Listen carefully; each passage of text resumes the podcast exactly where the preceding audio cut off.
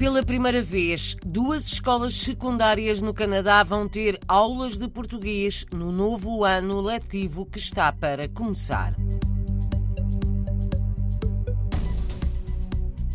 A diáspora atlântica é o tema do Festival Internacional dos Açores que começa em poucos dias.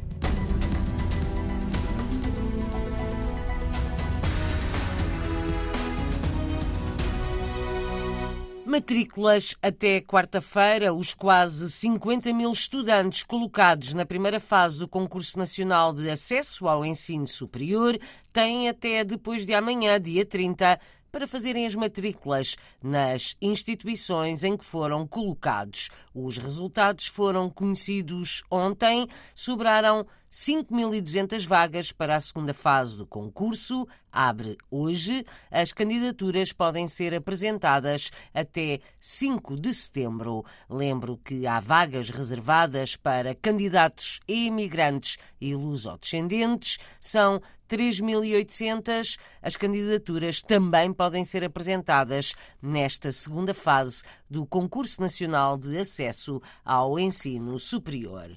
Pela primeira vez no Canadá, há duas escolas secundárias que têm o ensino de português nos currículos. O começo das aulas está para breve. O anúncio foi feito à RDP Internacional pelo coordenador do ensino de português no país. Uma das escolas que vai ter aulas de português no ano letivo que agora começa é em Toronto, a outra é em Mississauga. De acordo com José Pedro Ferreira, tem crescido o interesse pela aprendizagem de português no Canadá. A prova são as duas escolas que abrem agora aulas. Duas aulas de português em duas escolas diferentes no ensino integrado. Uma delas em Toronto, na escola Dante Alighieri Academy, que vai oferecer português durante o dia no ensino secundário. É uma escola da Direção Escolar Católica, onde temos o maior número de alunos que estão a aprender português no Canadá e com a qual temos um acordo de cooperação assinado para apoiar e promover o, o português. Portanto, e a segunda escola do ensino secundário é um, a escola Nossa Senhora do Monte Carmelo, que é uma escola da direção escolar da Peel, em Mississauga, e vai também oferecer durante o dia no ensino integrado com essas novidades pode depreender-se que está a existir um interesse crescente pela aprendizagem do português em terras canadianas. É verdade, há um interesse crescente em terras canadianas pelo ensino do português. Este, a abertura destes dois cursos agora em setembro pela primeira vez é um reflexo disso. Isso acontece em todos os níveis do ensino elementar, no ensino secundário, no ensino de adultos, continuamos eh, a oferecer aulas a mais de 100 alunos durante o ano, através do Centro de Língua Portuguesa na Universidade de Toronto, por exemplo, e portanto creio que tudo isto são boas notícias. Olhando este ano letivo que terminou e o próximo que aí vem, em termos numéricos, o que é que podemos antecipar? Podemos antecipar, pelo menos, a manutenção do, do nosso número de alunos nos ensinos elementar e secundário, que estão à volta de 3.600 alunos, agora com estas duas novas escolas a, a ensinar em português. Esperamos aumentar esse número mais um bocadinho, mas até à abertura do ano ainda vai ser difícil nós apercebermos do efetivo número de alunos, mas para já são boas indicações estas, creio. E quantos professores? Temos cerca de 110 professores por ano a ensinar português no Canadá, no ensino elementar e secundário. Mais de uma centena de professores para mais de 3.500 alunos de português no Canadá, na rede do Instituto Camões. Informações trazidas à RDP Internacional por José Pedro Ferreira, coordenador do ensino português no Canadá, entrevistado pela jornalista Paula Machado. As autoridades brasileiras estão a investigar a morte de um português de FAF no Brasil, de acordo com o jornal Correio da Manhã. Paulo Rodrigues e a sua companheira foram encontrados mortos em casa no estado de Santa Catarina. Aparentemente foram ambos abatidos a tiro. A filha de Paulo contou ao jornal que está a tentar arranjar dinheiro para trazer o corpo do pai para Portugal. Sem ajudas institucionais, diz, lançou uma campanha para angariação de fundos nas redes sociais. Elogio do governo açoriano à diáspora nos Estados Unidos. O vice-presidente do governo regional dos Açores elogiou ontem todos os açorianos e descendentes que se ingraram e vingaram na diáspora, em concreto nos Estados Unidos. Arthur Lima está em Massachusetts para as festas do Divino Espírito Santo, na Nova Inglaterra, terminam esta segunda-feira. Ontem, num encontro promovido pela organização luso-americana Palcus, o representante do governo de Ponta Delgada lembrou empresários e políticos que alcançaram sucesso internacional. Ora, exatamente a diáspora atlântica é o tema do Festival Internacional dos Açores, que começa nos próximos dias, na quinta-feira. Tem uma programação que quer unir todas as ilhas do arquipélago, levando a cultura a comunidades culturalmente esquecidas. De acordo com a organização, vão realizar-se eventos nas novilhas.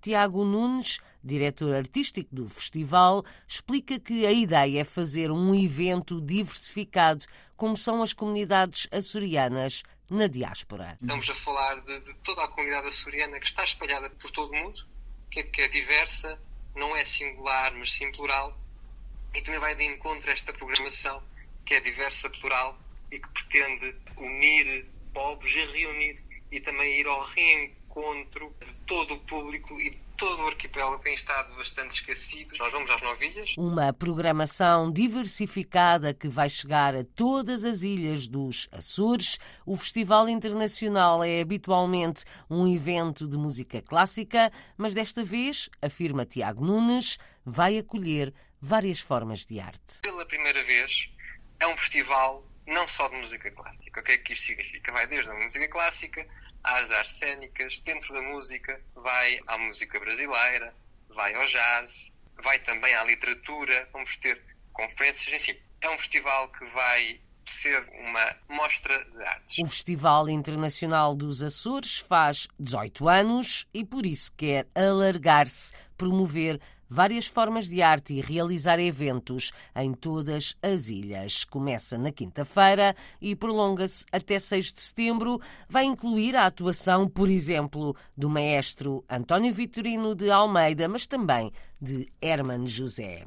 Consultora tecnológica na Alemanha, Diliana Jardim não pondera para já regressar a Portugal, porque diz que os salários e as oportunidades no país são incomparáveis. Vive em Freiburg, no sul da Alemanha, numa terra plana e onde tudo está relativamente perto. Diliana Jardim reaprendeu, por exemplo, a andar de bicicleta.